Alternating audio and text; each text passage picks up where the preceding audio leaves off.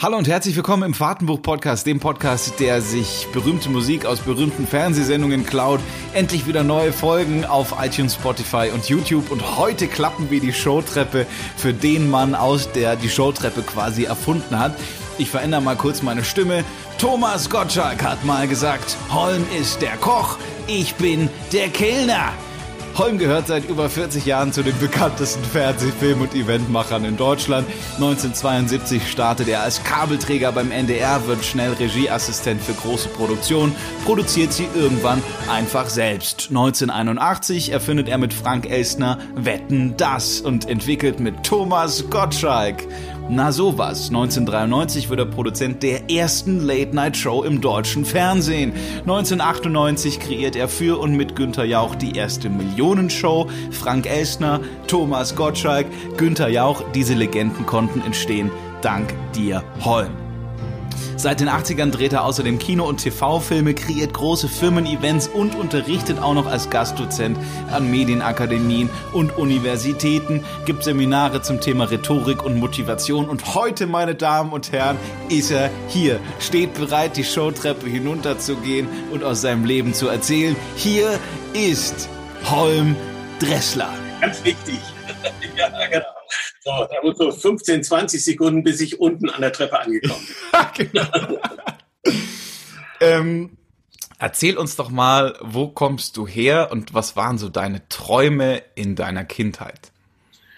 Ja, also wenn ich mich recht erinnere, war mein erster, allererster Berufswunsch, den äh, meine Eltern mir dann immer wieder zitiert haben, dass ich ihnen so als sechs, siebenjährige Junge sagte, Künstler auf dem Pferd. Das war schon damals etwas Besonderes, warum ich nun ausgerechnet, was ich, welche Vorstellung ich hatte. Das Pferd musste dabei sein und Künstler auf dem Pferd fand ich sozusagen das Erstrebenswerte. Nun, und, und später ist es dann eigentlich immer so gekommen, dass ich, dass ich immer Gelegenheiten ergriffen habe. Ich hatte nie richtig wirkliche Lebensplanungen. Ich bin unheimlich gern zur Schule gegangen, nicht weil ich da besonders gut war, sondern ich bin da einfach immer durchgerutscht mit drei oder vier und das reichte mir völlig. Äh, und irgendwann war die Schule vorbei, da habe ich gesagt, wie schade. Ich habe das als großen Freizeitpark gesehen, diese Schule. Dann habe ich das verlängert bis zum Kolleg, wo ich Abi gemacht habe. Und, und dann kommt ein kleiner Wunderpunkt in meinem Lebenslauf, weil meine Eltern mich dazu genötigt haben, eine Banklehre zu machen.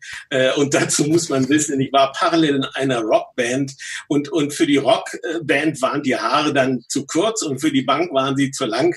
Da war ich also wirklich für, zwischen allen Stühlen und Wie war hat das dann zusammengepasst? Ja, Auf genau. Pferd in die Bank rein geritten mit ja, genau. Rockgitarre. Kann man Exakt. sich das so vorstellen. So. Aber daraus sieht man schon, ich äh, irgendwie habe ich dann während der Kollegzeit äh, eben, was du gerade sagtest, beim NDR Fernsehen Damals hieß das nicht noch nicht ARD, äh, äh, Kabel getragen bei Fernsehaufzeichnung, Musik aus Studio B hieß damals die große Show.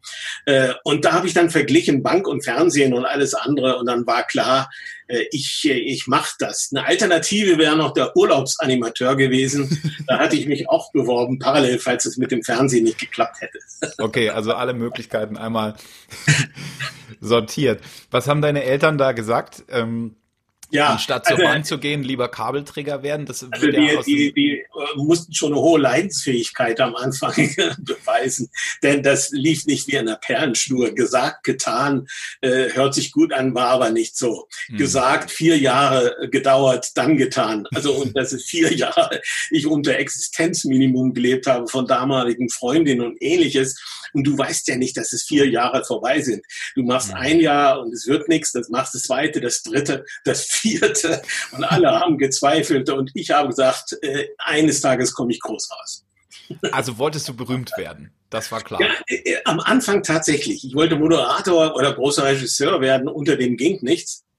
Und als ich dann Thomas äh, Gottschalk äh, 1977 kennengelernt habe, damals als hoffnungsvoller Nachwuchsredakteur, habe ich relativ schnell gemerkt, äh, dass äh, einmal, was er kann, konnte ich nicht. Äh, äh, auf der anderen Seite, dass hinter den Kulissen, hinter der Kamera der Job auch wichtig ist und auch großen Spaß macht.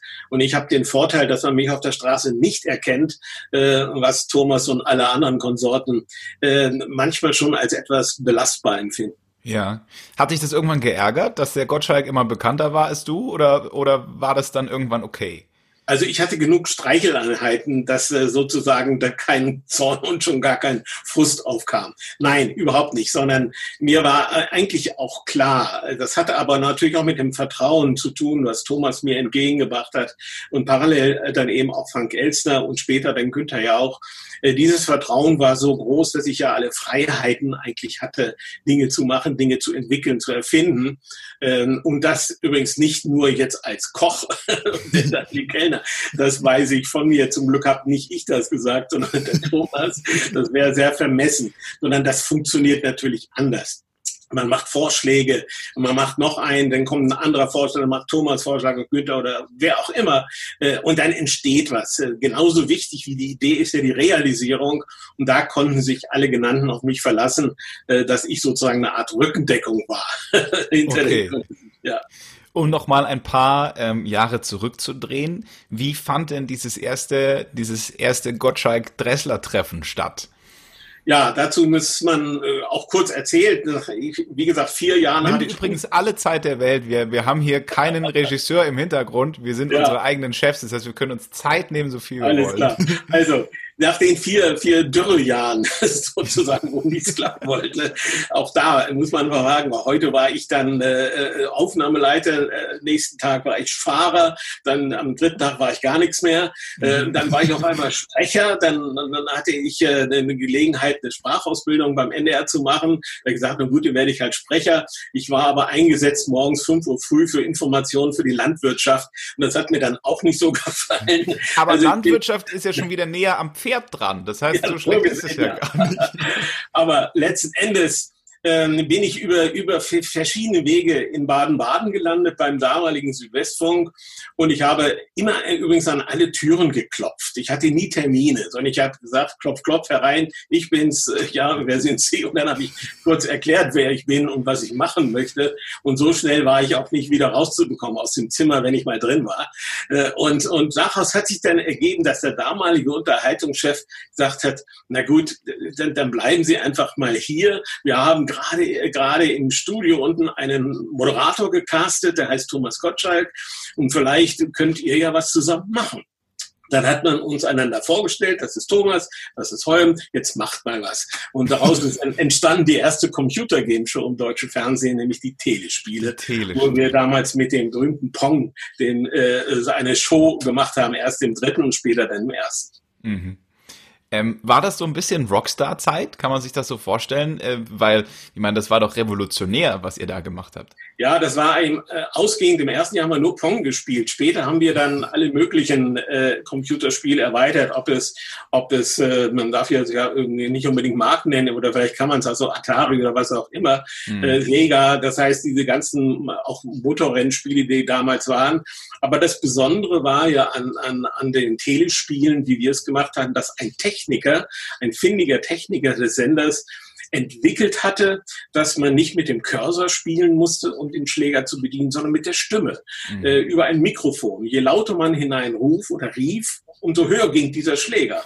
Also musste man dosieren, rufen, schreien oder auch Trompete, Trompete spielen ja. oder Mundharmonika, was auch immer, oder mit Zähnen knirschen. Jedenfalls alles jegliches Geräusch bewirkte, dass der Schläger sich bewegte. Und dadurch haben wir dann Spiele gemacht, übers Telefon natürlich, aber auch über Studiogäste, über Promi-Gäste. Und das Besondere waren aus einem Menü von Archivaufnahmen des Fernsehens konnte sich der Sieger etwas wählen, äh, ob das nun auch damals schon Otto Walkes war oder, oder Paul Anker, ob es die Beatles waren oder, oder ACDC. Das war der, der Gewinner hatte, hatte die Möglichkeit, Programmdirektor zu spielen. So. Hört sich simpel an, aber hatte Erfolg im dritten, im ersten und war letzten Endes für mich und aber auch ein bisschen für Thomas der Durchbruch, dann später äh, zum ZDF abgeworben zu werden, wo ich ja dann zunächst mit Frank Wetten das machte, mit Thomas na sowas. Später kam na siehste mit Günther dazu und dann war der Club zusammen und das hat immerhin die 80er und die 90er Jahre gehalten und auch die Anfang der 2000er, denn die SKL-Show, die erste Millionenshow im Fernsehen, äh, ging ja bei RTL sechs Jahre lang bis, bis 2003 oder 2004. Mhm. Habt ihr euch beim Telespiele irgendwann mal so zwischendurch gedacht, ob ihr bescheuert seid? Also, also die, die, die, diese, dieses, dieses äh, ähm, äh, denken sozusagen, was machen wir hier eigentlich gerade? Nein, das lag uns fremd. Äh, auch mir in meinem Naturell denke ich eigentlich nicht groß darüber nach, was ich gerade mache, sondern äh, ich mache einfach sozusagen und ich stelle es nicht in Frage, auch im Nachhinein nicht, auch wenn etwas schief geht. Das ist übrigens das, wenn ich in Seminaren äh, äh hoffnungsvolle Jungredakteure habe, sage ich immer, Freunde, ihr habt alle das Recht auf die eigenen blauen Flecke. Lasst euch sozusagen von niemandem sagen, tut dies nicht oder tut das nicht. Macht es einfach. Und wenn es schief geht, so what? Es ist nicht schlimm. Die blauen Flecke, die tun weh und es ist auch ärgerlich, aber dann schwamm drüber, dann macht er eben das nächste Mal es anders. Nicht vielleicht besser, aber anders. So. Und so habe ich eigentlich äh, auch Fernsehen verstanden. Thomas auch, der ist genau vom gleichen Naturell, äh, wo, wo er gesagt hat, wir nehmen das hier nicht so ernst. Wir dürfen das unseren Chefs nicht sagen, dass wir es nicht so ernst nehmen. aber de facto nehmen wir es nicht so ernst einfach drauf los. Ähm, anders war dann übrigens schon der Frank. Äh, auch später Günther, die waren schon äh, etwas um Klassenprimus her abgeleitet. da musste etwas Hand, mehr Hand und Fuß haben als beim Thomas. Äh, nur als Beispiel, als wir später bei der sowas, ich merkte, dass er vor allen Dingen aus Dingen etwas machen konnte, wo er gefordert war. Deshalb haben wir natürlich auch Gäste eingeladen oder Ideen hatte ich gehabt, wo ich von vornherein wusste, dass das wird nicht klappen. Aber dieses besondere Form, alles durchcasten und nur, nur was klappt im Fernsehen sollte gezeigt werden, fand ich eben schlecht, äh, sondern ich habe dann eben den vermeintlich größten Chor der Kanarienvögel eingeladen, weil der Besitzer behauptete, sie könnten als Dirigentenstab singen. Kann nicht funktionieren. Ich gesagt, super die Nummer, super die Nummer. Herzlich willkommen. Thomas nichts erzählt. Er sagte, jetzt sagst du gleich den größten Kanarienkorbvogel an. Mal sehen, was passiert. Und die haben natürlich rumgezwitschert, nichts passierte. Und dann war Thomas gefordert. Das war eine Live-Show und, und das war aber eine Sternstunde gebraucht. War der irgendwann mal sauer auf dich? Na, irgendwann hat er schon auch mal angefordert, also nicht nur Nullnummern bitte, sondern auch Dinge, die bitte mal klappen, dass irgendwann äh, jemand wirklich auch ins Fernsehen kommt, wo wir auch staunen und auch applaudieren können. Ja gut, nachdem ich auch dann nochmal einen, einen Hund eingeladen hatte, der Mama sagen wollte, was er letztendlich auch nicht konnte, wo die Besitzerin aber versprochen hatte, dass er dies tun würde, wenn er nur genug Leberwurst bekommt. Ähm, aber wir hatten vorgesorgt, aber der Hund hat nicht Mama gesagt gesagt. okay. Gut, es gab auch Dinge, die klappt, geklappt haben, wirklich. Wie war das? Äh, das wirst du 130.000 Mal schon beantwortet haben, aber ähm, warst du auch verantwortlich für die Baggerwette? Also für die allererste schon, klar. Also mit 81 haben wir ja Wetten das begonnen, äh, begonnen und, und relativ schnell war, fand dann auch die erste Baggerwette statt. Ich kann mich erinnern, das war die Baggerwette, wo der Besitzer äh, gewettet hat, dass er ein Feuerzeug anzünden könnte mit der Baggerschaufel. Äh, und das hat geklappt. Super, super. Und äh, uns war klar, Baggerwetten sind funktionieren. ja, mit den Baggerwetten, aus denen ja dann Treckerwetten wurden, Hubschrauberwetten, alles Mögliche noch. Äh, was auch, ich schweife mal kurz ab, später, als Wetten das längste Geschichte war und ich mit Frank zusammen saß, äh, wir irgendwie die Idee hatten, weil die Baggerwetten so gut funktionierten, ähm, dass, äh, dass wir sagten, vielleicht machen wir eine neue Show und die heißt nicht Wetten das, die heißt Alles was. alles was, Punkt, Punkt, Punkt. Und zwar alles, was Bagger können. Und die nächste Show ist alles, was Hubschrauber können. Die nächste ist alles, was große Schiffe können. Wir hatten uns dann also eine, eine, eine große Show mit großem Gerät vorgestellt. Die scheiterte aber den Kosten. Oh. Aber wenn du das, wenn du das so sagst, dass ihr mal kurz easy zusammensaßt und eine Show entwickelt habt, waren da die Zeiten damals noch anders, dass man dann einfach irgendwie kurz ähm, zum ZDF laufen konnte und sagen konnte, hey, wir haben da übrigens nach na sowas und na, na was denn? Und na, na siehst du na also drei Sendungen die na also. Sowas na siehst du na also. Und und jetzt haben wir Wetten das gemacht. Also das war alles was. Genau. wurde das mit Handkuss entgegengenommen oder musstet ihr da auch kämpfen? Auch dazu etwas auch grundsätzliches was damals galt wie heute es galt nicht das Logo eines Senders ist wichtig, äh, sozusagen, dass man zum ZDF geht, zur ARD oder später zu RTL Sat 1. Die Menschen dahinter, die sind wichtig. Äh, und das habe ich immer beherzigt. Das heißt, äh, ich bin nie einem Sender loyal gewesen, aber Menschen sehr wohl. Und wir hatten das Glück in der, in der großen Zeit der Show, der, der 80er, 90er Jahre und auch der Anfang der 2000er, dass wir das beim ZDF äh, einfach äh, der Unterhaltungschef, der damals eben auch beim Baden-Baden da war, der Wolfgang Penck, als der äh, mittlerweile 82 und mit, mit, mit ihm sehr befreundet dann auch noch. Wir besuchen einander.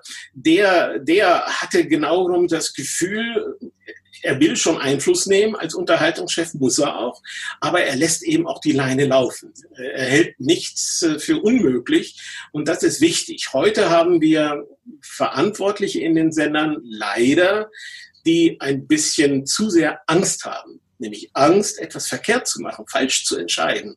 Und diese Angst lähmt, die lähmt total. Dann ist das Nein, machen wir lieber nicht, äh, natürlich viel schneller gesagt als ja, die werden mich ja alle steinigen, aber wir machen das.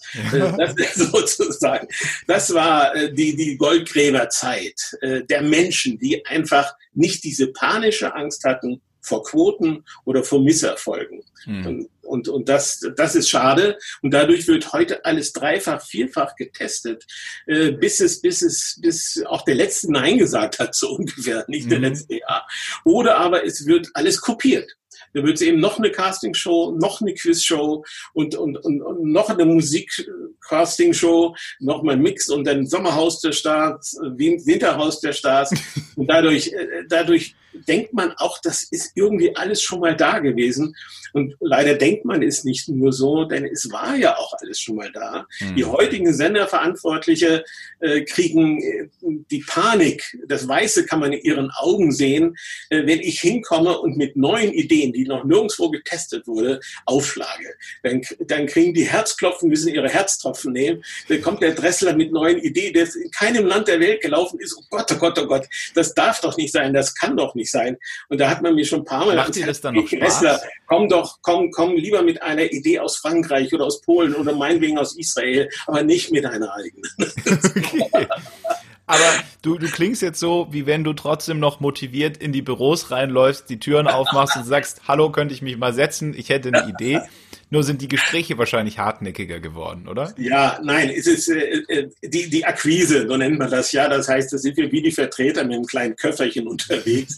Oder auf der Stirn steht Ideen, Ideen, 1A, Ideen, neue Ideen, sozusagen, wie früher, früher die Verkäufer etwas rausgeschrieben haben.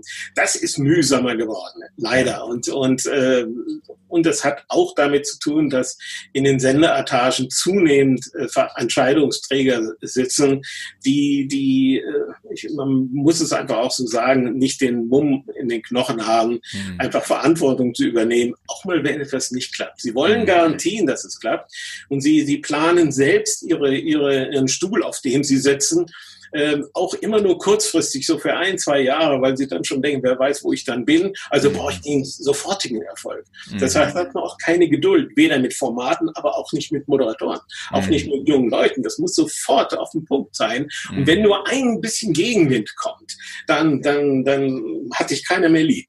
Mhm. Hast du mal so richtig eins auf den Deckel bekommen, weil ihr zu weit gegangen seid? Also auf den richtigen Deckel, es kommt immer darauf an, weil ich das nie so als, als tragisch empfunden hatte. Ich wurde ein paar Mal zum Programmdirektor zitiert, doch, das kann ich mich schon erinnern. Da kam dann irgendwo der Anruf. Dressler! Dressler, Dressler. Dressler! Ja, genau, das alte durch die Flure. Ich musste wieder antreten. Das war also gar nicht so sehr, sage ich mal, vielleicht für Formate, die nicht funktioniert haben. Das war eher in der Besetzung, als wir Brigitte Nielsen auf der Couch hatten und der Chair in Strapsen äh, das war sozusagen, das waren dann die Momente, wo ich, wo ich antreten musste und, die Frage äh, beantworten musste, Dressler, was haben Sie sich dabei gedacht? das heißt, du durftest die Outfits aussuchen. Nicht direkt die Outfits, aber mir war es wurscht, wie die kommen, sozusagen. Äh, da gab es früher in Comiczeitungen, gab es dann früher so einen Begriff, komm wie du bist Partys. Das heißt, du wurdest angerufen, egal was du anhast, du kommst jetzt so, wie du bist, komm wie du bist. Das war meine Welt. So konnten auch sich die Künstler anziehen. Und Cher in den, in den Proben damals, kann ich mich erinnern, die hatte, hatte gar nichts an. Fast nichts an, einen Stringtanga und darüber irgendwie so, so einen seinen, seinen Tüll. Äh, und da haben wir schon gedacht, naja, könnte schwierig werden. Da haben wir aus, aus Moltonstoff, aus Dekostoff, äh, so, so, so ein Tanga oder so einfach einen Lendenschurz gebastelt und haben den um diese, um diese arme Frau da gebunden. Die hat fürchterlich gelacht und sagt, fucking Germans hier. oder crazy Germans. Und, aber das war immer noch zu kurz und zu wenig. Und in derselben Show eben Brigitte Nielsen mit der, mit der ausladenden Oberweite, die sich an Thomas rangewanzt hat. Äh, und später kam Mickey Rourke dazu, der die Füße auf die Couch gelegt hat. Das, da war alles mit dabei. Da war alles mit dabei. Und alles Dressler, an Dressler Gegenargumenten. Dressler Bust zum Programmdirektor und Besserung geloben. War da, war da Thomas auch dankbar, dass du das dann abbekommen hast? Ja, das war die berühmte Rückendeckung. Genau. Ja. Er hat gesagt, mach du das mal. Ich, ich bin der Kellner. Was war noch so eine Situation, die dir in den ganzen Jahren im Kopf geblieben ist? Äh, später hieß es ja immer, wenn die großen Stars aus Amerika äh, dann, die wollten nicht die ganze Zeit auf der Couch bleiben. Die fanden das äh, langweilig. Und, die Entschuldigung war, die Entschuldigung war immer, der Privatflieger geht. Ne, ja. Sie müssen noch den Flieger bekommen. Äh, und, und genau genommen bin ich dafür schuld, weil ich das irgendwann mal äh, vorgeschlagen habe, einem Stargast, nämlich Richard Gere. Was war passiert? Richard Gere, das war noch zu Frank Elstners Zeiten, also vor Thomas Zeiten, ähm, wollte seinen Film promoten und der Frank hat von Anfang an eigentlich gesagt, bei mir wird nichts promotet. Mhm. Das heißt kein Film, kein Buch, kein Tournee, kein Konzert.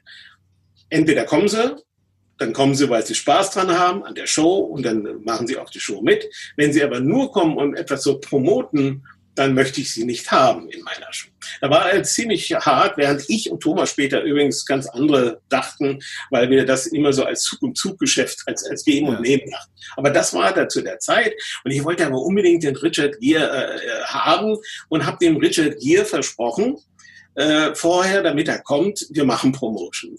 Und vom Frank habe ich, zum Frank habe ich gesagt, wir machen keine Promotion. Und ich hatte irgendwie gehofft, er kommt vom Himmel, kommt dann schon irgendwie die Hälfte an. Und dann erledigt sich von selbst oder man vergisst, was ich mal gesagt habe. Nein. Jedenfalls, die Sendung lief gut. Der Richard Gere war am Anfang gleich dran und er war guter Laune. Und aber je länger diese Sendung wurde, äh, wurde er unruhig auf dem Stuhl und war auch zornig. Man merkte, ich wurde zunehmend schlechter Laune. Und, und dann in eines dieser Showpausen, also wenn Musikstars auftreten, ähm, hat er mich zu sich zitiert, sozusagen auf die Wettcouch. Und dann hat er gesagt, wenn ich nicht sofort Promotion machen kann, verlasse jetzt den Raum. Dann stehe ich auf, mir ist das völlig wurscht. Ich mache jetzt diesen Film.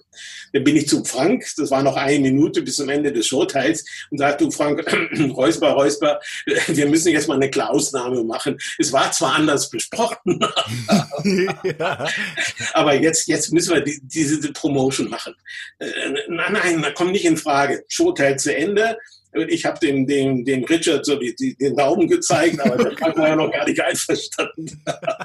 also haben wir mutig den nächsten Showteil abgewartet.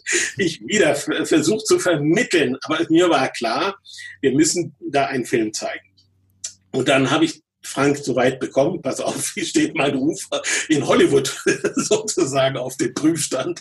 Du musst jetzt einfach mal das zulassen. Und dann bin ich zu Richard Gere und sage, wir machen nach diesem Showteil die Filmpromotion und nicht nur das, sie dürfen dann auch gehen.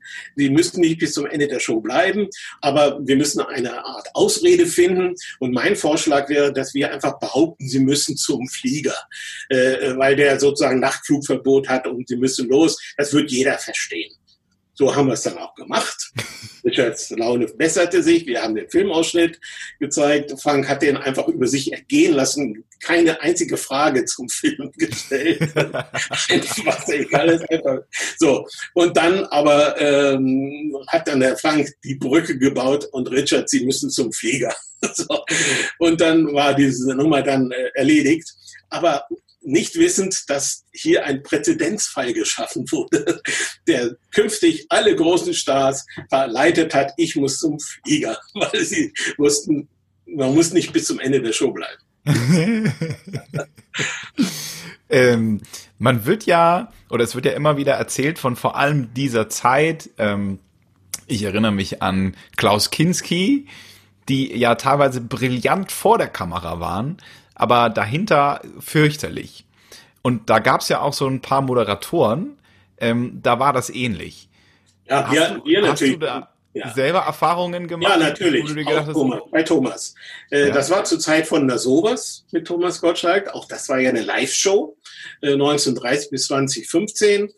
Kuriositätenkabinett, einfach mit Hunden, die äh, Mama sagen konnten und Kanarienvögel, die, die, die gemeinsam aufgetreten sind.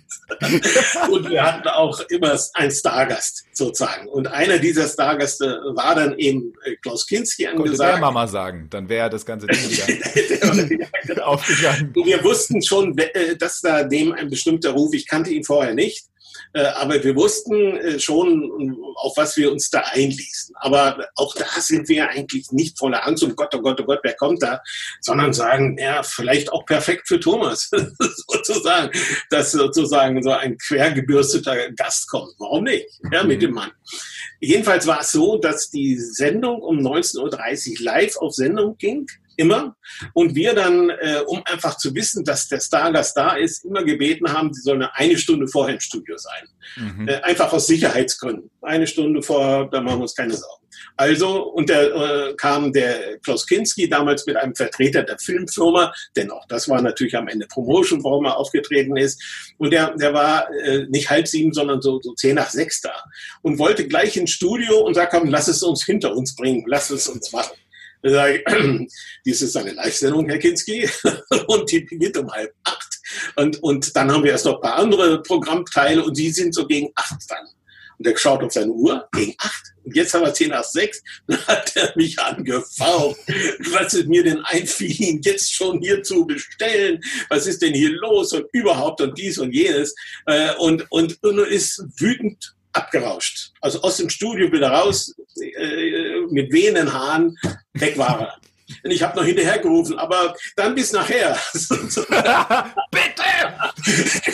aber er hat gar nicht mehr geantwortet und der, der Vertreter der Filmfirma war auch bleich, der ist äh, irgendwo verschwunden in die, in die, Toilettenräume. Jedenfalls bin ich dann zum Thomas gesagt, äh, mit dem Klaus Kinski, Reusler, mal sehen, ob er kommt. Ich weiß nicht, ob er wiederkommt. Habe ihm kurz erzählt, was war und hat dann gesagt, ja, notfalls müssen wir die Nummer davor etwas länger machen und, und die Nummer danach etwas eher anfangen. Gucken wir mal, was passiert.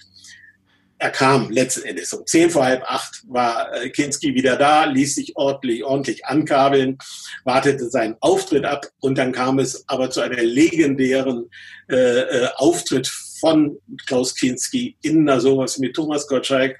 Das habe ich auf meinen YouTube Kanal geladen, ist, ist, ist der Beitrag mit den, mit den millionsten Fasten am meisten geklickt wurde, seitdem ich ihn geladen habe, weil einfach der Kinski den Thomas hat auflaufen lassen. Äh, und, und man muss es sich einfach mal ansehen. Der Thomas versucht zu retten, was zu retten ist. Äh, in seiner Art, äh, auch jetzt für ihn nicht irgendwie peinlich. Aber er hat den Kinski nichts nicht greifen können. Mhm. Und, und der Kinski hat sich einen Spaß daraus gemacht, immer wieder zum Thomas zu sagen, ich verstehe nicht, was Sie sagen. Ja. Ich weiß gar nicht, was Sie wollen. Das müssen Sie jetzt nochmal wiederholen. so. Also er hat den was ein Arsch. Ja, wirklich was ein Arsch. Genau. Aber ein, auch ein Highlight der Fernsehgeschichte, garantiert. Hat dir Thomas danach noch was gesagt? War der frustriert oder wütend? Nein, oder? nein, nein, das geht bei ihm rein raus. Er ja. ist ja ein Radiomann. Er ist einfach ein perfekter Radiomann und wenn er einfach nicht will, und es gibt ja durchaus unsere Pappenheimer auch in den prominenten Stars, äh, wo er auch sowas gewohnt ist. Ich, äh, auch ein Elton John äh, ist nicht von einfachen äh, Eltern sozusagen oder eine Grace Jones. Auch zu beiden gibt es Anekdoten. Also da gibt es mehrere, wo einfach der Thomas auch seine Erfahrungen mit hat. Und da, an dem prallt das ab. der sagt, okay, wenn die Leute es lustig fanden, fand ich Alles gut. Ja, alles gut. Genau. Hast du, hast du Gottschalk auch mal in einem Moment erlebt, wo er diese Leichtigkeit verloren hatte und ihr in ernster Das haben wir alle erlebt. Das war natürlich der Unfall mit Samuel Koch. Da haben wir, und das war übrigens hm, äh, eine, eine von Thomas immer von Anfang an befürchtete Situation, wo er uns allen gesagt hat, macht euch keine Sorgen um mich vor der Kamera. Ob ein Gast etwas sagt, ob der Umfeld, was auch immer, oder ob der, ob der äh, schlechte Laune hat, macht euch keine Sorgen. Ich mach da ich was. Ich mach das schon. Ich mach das schon. Mit zwei Ausnahmen, hat er gesagt.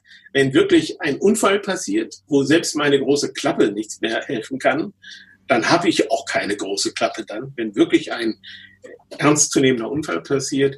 Oder man kann es ruhig an der Stelle sein, er hatte auch immer Angst, dass er irgendwie äh, im Zentrum einer, einer, eines, eines Art Überfalls in eine Live-Show war, wo, wo Terroristen oder irgendwelche verrückte Köpfe irgendwo kommen, äh, um, um ihn irgendwie erpressen, äh, weil seiner Familie vielleicht im Hintergrund irgendwie Gefahr droht.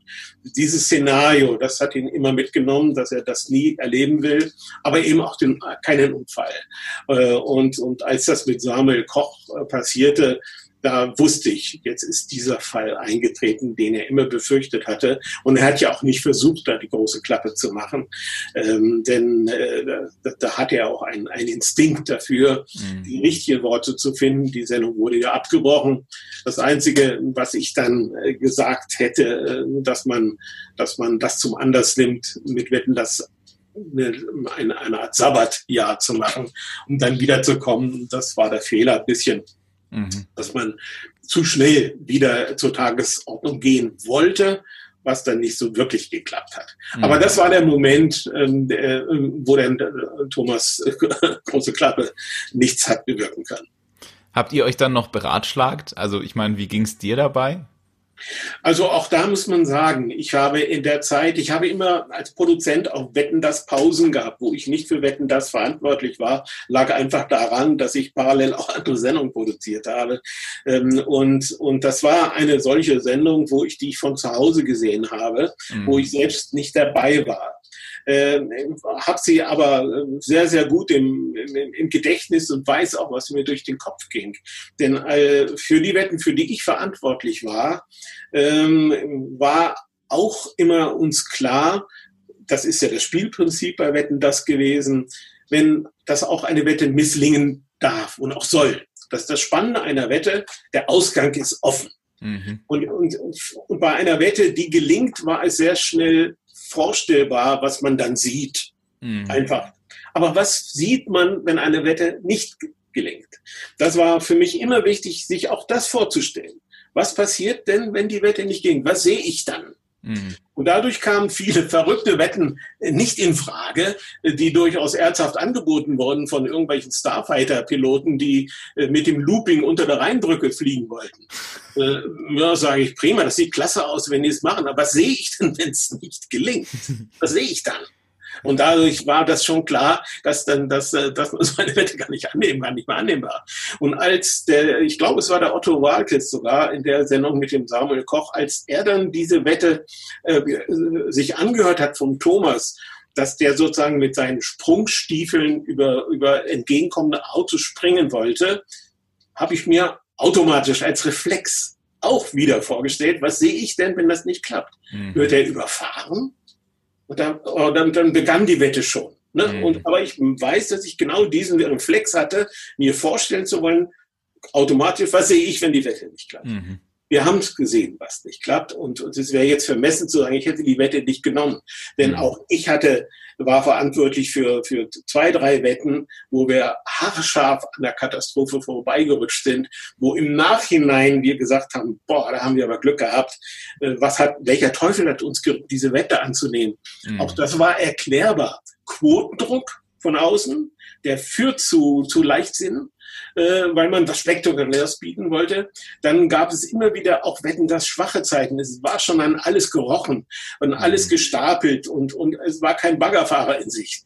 So dass, dass man äh, für heraus äh, eigentlich auch für Stunt äh, Wetten, die eigentlich reine Stunts sind, äh, auf einmal verführbar war, so will ich mhm. das mal nennen. Also auch ich war verantwortlich für zwei, drei Wetten, wo wir ein riesen, riesen Glück hatten. Mhm. Äh, und, und hier deshalb bin ich nicht vermessen zu sagen, äh, die hätten wir nicht genommen, denn im Nachhinein weiß man, dass der Samuel drei, viermal angereist ist zu anderen Sendungen. Man hat das ernst genommen, man hat ihn immer wieder testen lassen.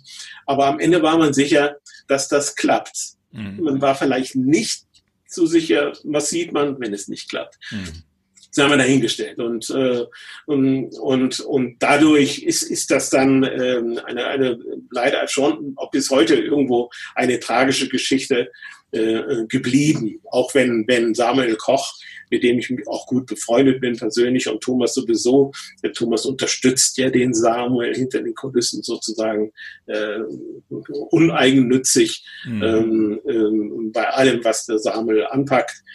Ähm, er hat seinen Weg gefunden, da hat ihm sein Glaube geholfen, mhm. Samuel Koch, den Weg zu finden. Aber es war, es war schon letztendlich tragisch. Ja, keine Frage. Mhm. Wie und was hat der Quotendruck mit dir gemacht? Ich meine, du bist ja Kreativkopf und, und äh, Zirkuspferdreiter. Äh, dich, hat, dich hat die Quote dann irgendwann auch erwischt? Natürlich bei den Privatsendern. Äh, bei den öffentlich-rechten noch gar nicht. Äh, das war nicht der Punkt. Und ich habe, weil ich eben aufgewachsen bin und, und, und auch sozusagen immer Mentoren hatten, die, die, die äh, auch ich dann ja äh, mehr oder weniger in die Lehre gegangen bin bei denen und, und mir von denen viel abgeguckt habe und abgeschaut habe. Und Darf da war mir schon. War? Ja gut, das war der Unterhaltungschef hauptsächlich ah, okay. Wolfgang Penck. Ähm, das war eigentlich auch meiner Großmutter. Und von ihm habe ich mitbekommen, äh, einfach, äh, du musst in deinem eigenen Urteil sehr schnell auch sein. Wenn eine Sendung vorbei ist oder noch während sie läuft, muss dein Urteil sein. Sei so mutig und sage, prima, gefällt mir. Muss dich auch gar nicht schämen, dass es für Eigenlob ist. Wenn, wenn dir deine eigenen Shows gefallen, ist doch super. Aber wenn du auch etwas nicht gut findest, musst du das auch artikulieren, musst es, aber warte nicht den nächsten Morgen der Quote. Das war sein. Warte nicht ab. Ich weiß nicht, wie ich es gefunden habe. Dazu will ich erstmal die Quoten sehen. Und das ist der große, große Unterschied, auch wieder zu den heutigen Entscheidungsträgern, die genau das machen. Sie, sie wagen kein Urteil aus ihrem Bauchgefühl, ob etwas gelungen oder misslungen ist, sondern warten die Quoten ab, um es belegen zu können. Ha, super Sendung, weil gute Quoten, ha, Flop, weil schlechte Quoten. Mhm. Und, und das finde ich sehr, sehr schade, weil damit auch jede Kreativität im Keim erstickt wird, Dinge auszuprobieren, wenn immer alles errechnet werden soll. Manchmal ist in unserem Showbusiness eins und eins nicht zwei, sozusagen. Das lässt sich nicht errechnen, sondern das muss man auch fühlen. Und mhm. dieses Gefühl haben viele nicht, mhm. vor allen Dingen leider nicht Entscheidungsträger. Kreative schon, aber bei den Quoten auch da später war, war es, äh, letztendlich ist auch an der Quotenfrage kurzfristig die Freundschaft zwischen Thomas und mir zerbrochen. Es gab ja eine Zeit der Funkstille, äh, was wir einander nie hätten vorstellen können, so gibt's mit Thomas. Dass, dass, es, dass das möglich gewesen wäre. Es ja. war für eine gewisse Zeit lang tatsächlich der Fall. Was war passiert? Es war zur Zeit, äh, als wir äh, für RTL die erste Late-Night-Show äh, auf Sendung brachten. Keiner wusste oder der Sender wusste nicht, was wir für Quoten damit erzielen können. Es gab sie ja noch nicht. Also hat man gesagt, äh, Dressler, Gottschalk, wir haben das hier in München produziert und RTL, wie man weiß, sitzt in Köln. Hier da unten in München, wir geben mal eine Vorgabe, eine Million Zuschauer pro Tag. Und dann sollte das funktionieren. Das haben wir geschafft. Locker. 1,5 Millionen, 1,6, 1,5, 1,6. Also uns ging es gut. Zu gut, wie diese Senderverantwortlichen RTL meinten. Den Brüdern da unten geht's zu gut. äh, jetzt den, den, den, jetzt, äh, jetzt äh, macht, machen wir mal die Zügel etwas straffer und verlangen von denen für das nächste Jahr zwei Millionen. Boah. Das Doppelte. Das haben wir nicht mehr geschafft. Es blieb bei 1,5. Es blieb. Wir haben sozusagen, was, was bisher ein herrliches Arbeiten war, war aber über Nacht auf einmal ein Stress. Oh Denn Gott. Denn natürlich erwartete man von uns diese zwei, weil es ja vermeintlich gar kein Problem wäre. Aber es war ein Problem. Wir blieben bei unseren 1,5 Millionen und zwei haben wir nicht geschafft. Also fing das Rätselraten an, wie schaffen wir das inhaltlich? Was müssen wir verändern? Muss sich Thomas verändern? Und da merkte ich schon, da kommt auf einmal von außen etwas rein, was bisher nicht der Fall war. Denn RTL verlangte von uns, damals war eine erfolgreiche Nachmittagsshow von Hans Meiser moderiert. Die mhm. hieß auch Meiser. Der hatte verschiedene kritische Themen in seiner Nachmittagsshow, ähm, auch hart recherchierte Themen. Und das nahm man uns zum Vorbild und sagte, was der am Nachmittag möglich ist, müsste am späten Abend auch möglich sein. Also vergesst eure Unterhaltungsshow-Ideen, sondern bietet dem Zuschauer ab sofort hart recherchierte Themen. Vergewaltigung in der Ehe, damals Kosovo-Krieg, die übelsten Dinge. Genau, und da habe ich genau dann, natürlich gesagt, denn die, der Sender mag recht haben, dass eine hart journalistische Late-Night-Show vielleicht besser wäre beim Publikum als eine locker flockige Unterhaltungsshow. Aber es bin ich Thomas, aber das sollte uns nicht weiter kümmern, denn du solltest so eine Show nicht moderieren. Mhm. Und da merkte ich beim Thomas ein Schwanken. Er ist ja auch ein sehr engagierter Mensch, auch ein sozialer Mensch, ein politischer Mensch, der auf der einen Seite natürlich mir recht gab und sagt, warum soll ich das jetzt machen? Das andere war doch so gut, aber sich auch ein bisschen, äh, sage ich mal, geschmeichelt fühlte, dass der RTL von ihm das annahm, dass er das könne. Mhm. Da habe ich dann immer, da war ich auf einmal der Stachel und habe dem Thomas gesagt, das ist doch nicht die Frage, dass du das nicht könntest. Mhm. Du bist hochgebildet, du kannst das, aber du solltest es nicht tun, weil es sozusagen äh, absurd wäre. Da gibt es genug andere. Du bist auf einmal vergleichbar mit anderen Journalisten und dein, dein Alleinstellungsmerkmal verlierst du. Mhm. Also gehen wir morgen zu RTL und sagen, machen wir nicht. Ganz einfach. Und oder hat der Thomas mehr Ängste als ich gehabt? Ich habe ihm gedacht, wir gehen raus und die holen uns schon wieder rein. Mhm. Während Thomas sagte, oh, oh, oh, das, das ist mir zu heiß, die, die, die Gefahr, dass die tatsächlich dann diese Late-Night-Show kippen, von heute auf morgen. Und diese Gefahr ist groß und ist mir schlimmer vorzustellen, als es wenigstens zu versuchen. Mhm. Da habe ich dann gesagt, aber nicht mit mir. Dann ist war es okay. der Tag, dann da, wo ich zwar noch hinter den Kulissen als Produzent dabei war, aber nicht mehr operativ, weil ich wollte nicht recherchieren in Ver Vergewaltigungsfragen oder in Kriegsfragen oder Kriegsverbrecherfragen. Da fühlte ich mich auch nicht fit genug dazu, mhm. auch wieder nicht vom Wissen her, aber ich wollte es auch, das mhm. hätte mir keinen Spaß gemacht. Mhm. Also habe ich die Vertrauensfrage gestellt, dass dann in der Öffentlichkeit ein bisschen dargestellt würde, dass jetzt äh, Dressler seinen besten Freund im Stich lässt, aber das war eben nicht so. Ähm, ich hätte mir vom damals vom Thomas gewünscht, das Rückgrat zu sagen, Nein, machen wir nicht. Mhm. Die hätten uns schon wieder reingeholt. Bin ich ja. sicher. So. Ja.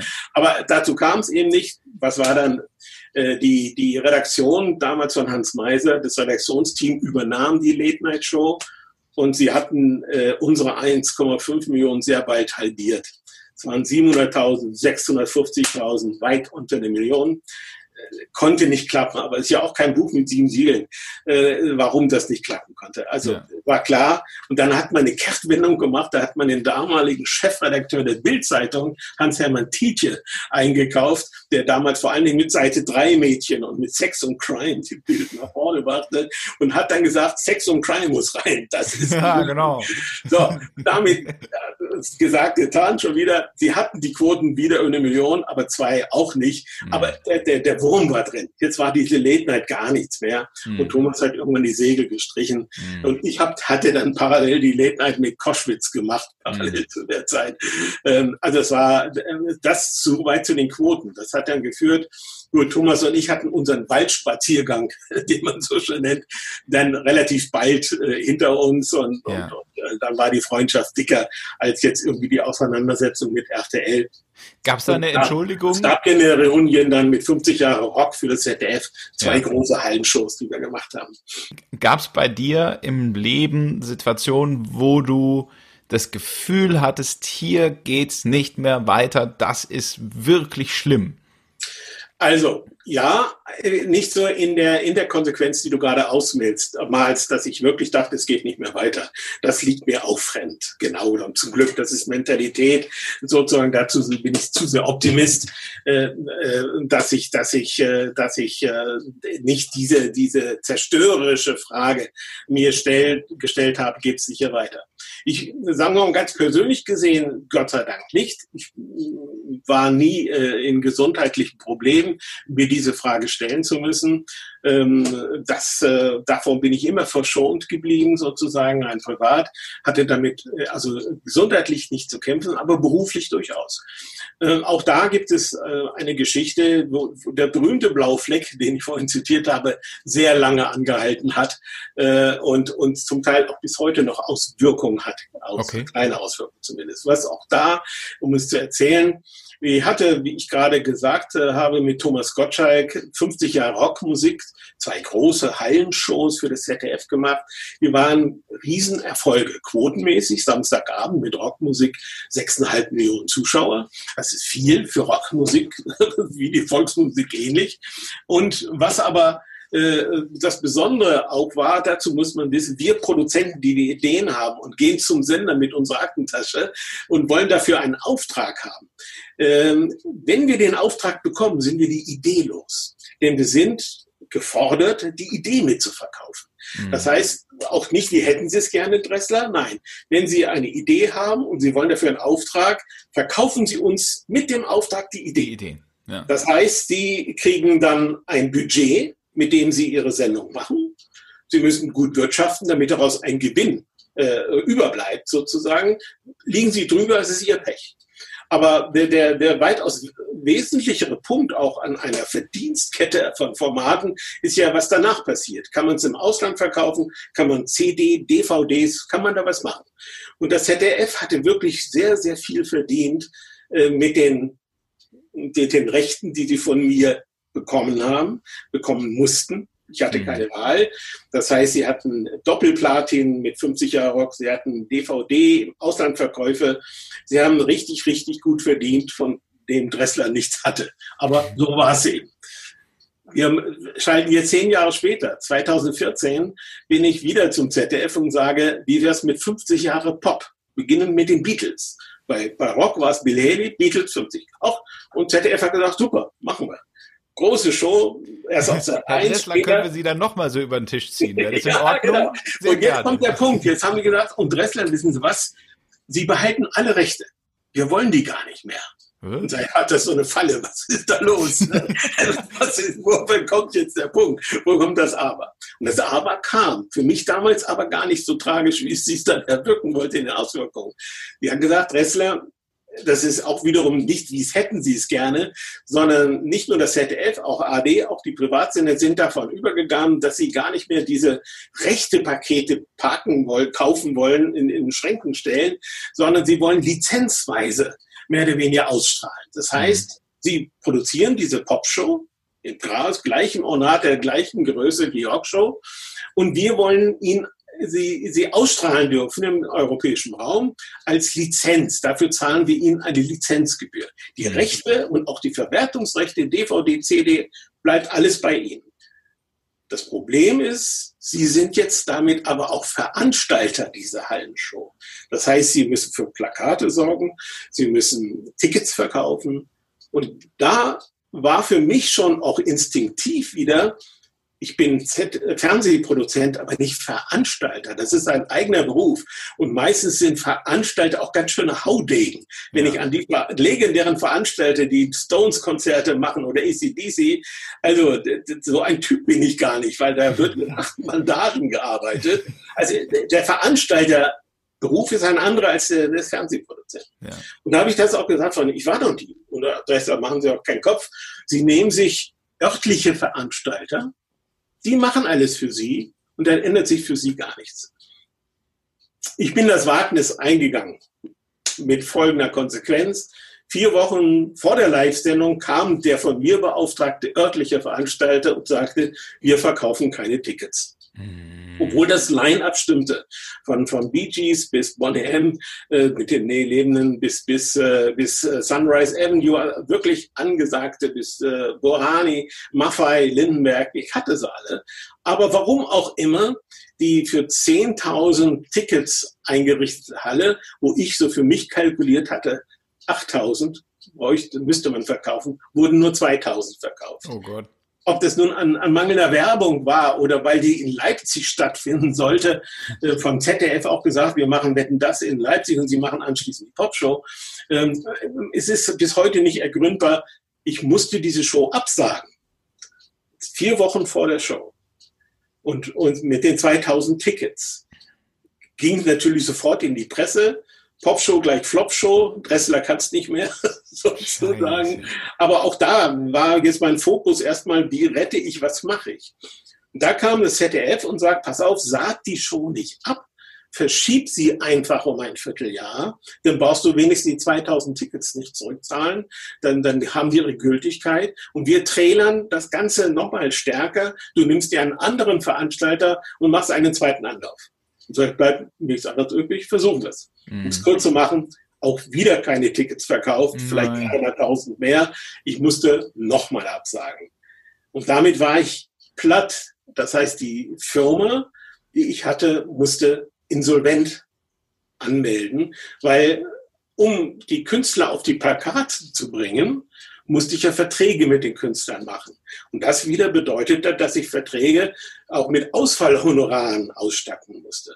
Mhm. Das heißt, auch wenn sie nicht aufgetreten sind, fielen doch die Honorare an, ähnlich wie bei Dienstleistern. Mhm. Das heißt, obwohl niemand aufgetreten ist, obwohl niemand etwas gebaut hat, war das trotzdem war eine, war, war so trotzdem eine Million im Gegenwert von Rechnungen da. Ja. Plötzlich konnte ich nicht leisten. Mhm als ob das nicht genug wäre, kam dann die Staatsanwaltschaft München auf mich zu und sagt, Dressler, Sie haben die Insolvenz verschleppt, denn Sie waren ja mit der ersten Sendung, die ausgefallen ist, schon platt. Sie hätten die zweite gar nicht mal anpacken dürfen. Damit haben Sie sich strafbar gemacht. Oh. Insolvenzverschleppung ich wusste nicht, wie mir geschah. Da war der Punkt da, wo ich zwar nicht gesagt habe, ich komme hier nicht mehr raus, sondern eher gedacht, mich liebt keiner mehr, sozusagen. Ne? Und wie geschieht mir auch aus dieser ganzen Leidenschaft für dieses Format, wie, wie, wie, warum habe ich das nicht kommen sehen? Mhm. Was natürlich immer bei Optimisten äh, der Fall, die Gefahr ist, äh, äh ob da irgendwelche Strömungen schon war. Aber es ist nun mal so, wie es gekommen ist. Es gab zum Glück dann keine öffentliche Gerichtsverhandlung, sondern ich musste mit einer sogenannten Strafzahlung einverstanden sein und dann gab es keine Verhandlung, aber die Firma war insolvent und die Popshow fand nie statt und, und ich habe meine Wunden geleckt und, und wusste eben tatsächlich nicht, Gemini, war es das jetzt sozusagen? Mhm. Gibt dir noch jemanden Auftrag? Zum Glück habe ich Aufträge bekommen denn äh, die, die, die, die böse Vorahnung, mich würde keiner mehr lieben, fand, fand, war unberechtigt glücklicherweise. Ich, ich nenne es mal so, ich hatte ein, ein genug Leumund oder ein genug Kredit, äh, auch bei den Fernsehsendern, die sagten, das ist doof gelaufen, dumm mhm. gelaufen, was machen wir zusammen? so, das war super. Ja. Also es war ein, ein kurzes Tief, aber ja. nicht das Ende. Nein, zum Glück nicht. Kannst du daraus den Zuhörern noch einen Tipp geben? Was hat dir in dieser Zeit am besten geholfen? Weil, ich meine, wir sind jetzt gerade auch wieder mittendrin in der Krise. Ähm, ja. Was bringt ja, die mich natürlich auch trifft. Auch mir sind Aufträge weggebrochen. Mhm. Ähm, also da sage ich immer so kreativ oder mir persönlich habe ich das immer gesagt, so, so kreativ ich mit Formaten umgehe, mit Fernsehformaten, so kreativ muss ich auch mit dem eigenen Leben umgehen. Das heißt, wenn es gut läuft, ja, bloß nicht, bloß nicht äh, sozusagen ab, abheben. Das habe ich, glaube ich, auch immer beherzigt. Aber auch wenn es nicht gut läuft und bis dahin, bis zu dem Zeitpunkt hatte ich keine Klagen sozusagen. Aber das war nun mal ein ziemlicher Bruch, auch mhm. in, in der Karriere oder in der, in der, dass eben nicht alles wie in einer Perlenschnur läuft. Aber da hat mir einfach das eigene Selbstvertrauen in die eigene Stärke geholfen. Da habe ich jetzt nicht an irgendwelche Türen geklopft und helft mir gerufen, sondern gesagt, jetzt ist Kreativität angesagt. Mhm. Jetzt ist Ideen, Einfallsreichtum angefragt, aber nicht äh, sozusagen für Formate, sondern für dich jetzt selbst. Wie, wie kommst du da wieder raus? Natürlich, wie war es dann konkret? Ich habe natürlich Briefe, ich habe Telefonate geführt ähm, und glaube ich, fast die Hälfte aller Künstler hat dann auf, auf die Honorare verzichtet. Ne? Äh, einfach gesagt, okay, jetzt wissen wir, komm, lass stecken. Äh, wenn du wieder große Shows machst, denk an uns, sozusagen. Ähm, also insofern äh, hat mir dann geholfen, der unerschütterliche Optimismus, der mhm. auch dann greifen muss, wenn es einem schlecht geht. Mhm. Und diesen Optimismus, das ist ja eine Gabe, man, das kann man auch nicht trainieren. Man kann sie pflegen, kann man den Optimismus. Das mhm. sozusagen äh, schönen Wetterproduzenten sind viele, aber, mhm. aber es gibt immer diese Brüche. Jeder, in jedem Lebenslauf wird es diese Brüche geben. Und wer sie noch nicht hatte, der darf froh sein, er wird aber nicht drum herum kommen, behaupte ich. Mhm. Und dass er auch in diesen Zeit seinen eigenen Lebensmut, seinen eigenen Optimismus wenn er sich persönlich nichts vorzuwerfen hat, nicht verliert. Und diese Kraft, äh, da ist man stärker, als man vielleicht in der Theorie annimmt. Hast du Gottschalk dasselbe erzählt, als er nach Wetten das Ende dann so seine Sachen gemacht hat? Ja, wir haben natürlich den Kontakt gehabt miteinander und auch das ist für ihn war das mit dem Wetten das ja auch von außen rangetragene Break mehr mitgenommen hat ihn äh, dass das bei der ARD im Vorabend nicht geklappt hat äh, und dass er da ziemlich viel Prügel einstecken musste. Ähm, äh, Old Man Walking oder sowas ähnlich, was dann alles geschrieben wurde. Das hat ihm mehr zu schaffen gemacht. Aber auch er ist dann eigentlich äh, prinzipiell ein Optimist ähm, nimmt sich das vielleicht ein bisschen noch mehr zu Herzen. Auch damals weiß ich, aber auch da äh, schwamm drüber.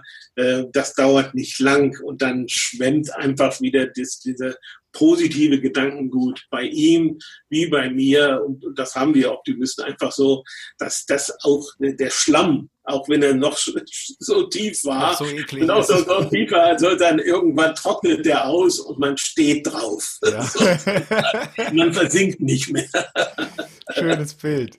Ähm, trefft ihr euch manchmal, so ihr, ihr ganzen Fernsehlegenden zusammen äh, zu Zigarre und Whisky und, und guckt euch alte, Nein, alte wir hatten das an? in den aktiven Zeiten getan. Ich bin ein leidenschaftlicher Gesellschaftsspiel Freak, also nicht Computerspiel, obwohl wir vorhin von der Computergame schon sprachen. Nein, ich, ich setze ganz gerne Heimatstäbchen oder Heimatsteibchen oder wie auch immer und habe etwas in der Hand und ein Spielbrett vor mir. Ja. Äh, und da habe ich äh, zu aktiven Zeiten tatsächlich immer wieder zu Gesellschaftsspielen äh, Abenden aufgerufen. Oder ich lebe hier äh, zur Miete, muss man immer sagen, in einem relativ großen Anwesen, äh, wo ich dann äh, an der einen Ecke ein Volleyballfeld aufgebaut habe, da ein Badmintonfeld, auf der anderen ein Dartscheibe. Dann mache ich die Dressler Olympics sozusagen, äh, wo es auch schöne Aufnahmen gibt von Günther beispielsweise, wie er an diesen Dressler Olympics teilnimmt. Alle ähm, Shows, die, die du nicht ins Fernsehen gebracht hast, finden in deinem Garten statt. genau. So, diese Zeit ist leider ein bisschen rum, weil wir natürlich sehr auseinander wohnen. Ich bin am Ammersee geblieben, mehr oder weniger. Ähm, Günther ist in, in Potsdam und, und, Thomas jetzt in Baden-Baden. Ja, das bleibt dann irgendwo aus. Äh, vielleicht auch gerade, weil man online-mäßig miteinander ja noch in Kontakt ist. Äh, äh, und, und wer weiß, ob das trotzdem irgendwann mal eine große Reunion vielleicht gibt in Dresslersgarten. Internet finde ich gut, ja. du machst ja so unglaublich viel. Ähm, es ist ja nicht nur Fernsehen, jetzt haben wir ganz viel über Fernsehen gesprochen, aber ja. bei dir, neben dir hängt Zärtliche Chaoten 2, ja, du, hast, genau, genau. äh, du hast äh, Filme gemacht, du hast Events, ja, orchestriert, wenn man das ja. so sagen darf, und bist dann auch noch Dozent und dann auch noch äh, Berater und dann auch noch. Hast du irgendwann die Orientierung verloren oder Nein, einfach so ich hatte aber genug Spaß daran, viele Sachen zu machen? Ja, das ist die, das ist die Leidenschaft an der Kreativität. Das ist die kreative Gestaltungslust, die auch nicht aufhört äh, auch mir sagt man immer, Dressler, du hast doch deine Erfolge gehabt, lass es sein. So, wie es dem Thomas auch immer begegnet, warum modellierst du denn noch? Weil, weil der, die diese Frage steht, versteht nicht, dass es eine, eine Gestaltungslust gibt. Ja. Äh, und, und die, die, mit der ist auch kein Maler zufrieden, der dann sagt, ich, ich hänge jetzt den Pinsel an den Nagel, sozusagen. Nein, die Gestaltungslust ist größer und, und hat gar nichts mit irgendeiner, einem Erfolgsdruck oder Erfolg haben wollen. Das ist einfach die Gestaltungslust. Mhm. Und die ist bei mir von Anfang an so ungebrochen gewesen, äh, dass man auch, dass ich immer wieder Mana hatte wirklich, Mana Dressler, du verzettelst dich. Mhm. Du machst hier Shows, da machst du Filme, da machst du Events. Äh, das, das könnte doch gleich den Eindruck haben, du machst alles aber nichts richtig. Mhm. Ich sage, habe ich doch gar nicht drüber nachgedacht. Will ich auch gar nicht drüber nachdenken. Ich, es macht mir einfach einen Spaß. Und so mache ich äh, letztes Jahr die Einführung des neuen 911er für Porsche, eine große Autoshow. Dann, dann mache ich einen großen Spielfilm, ob es ein Chaoten oder ein anderer ist, eine Fernsehserie, auch Schloss am Wörthersee. Ich lasse da ja auch nichts aus. sozusagen. Dressler macht alles.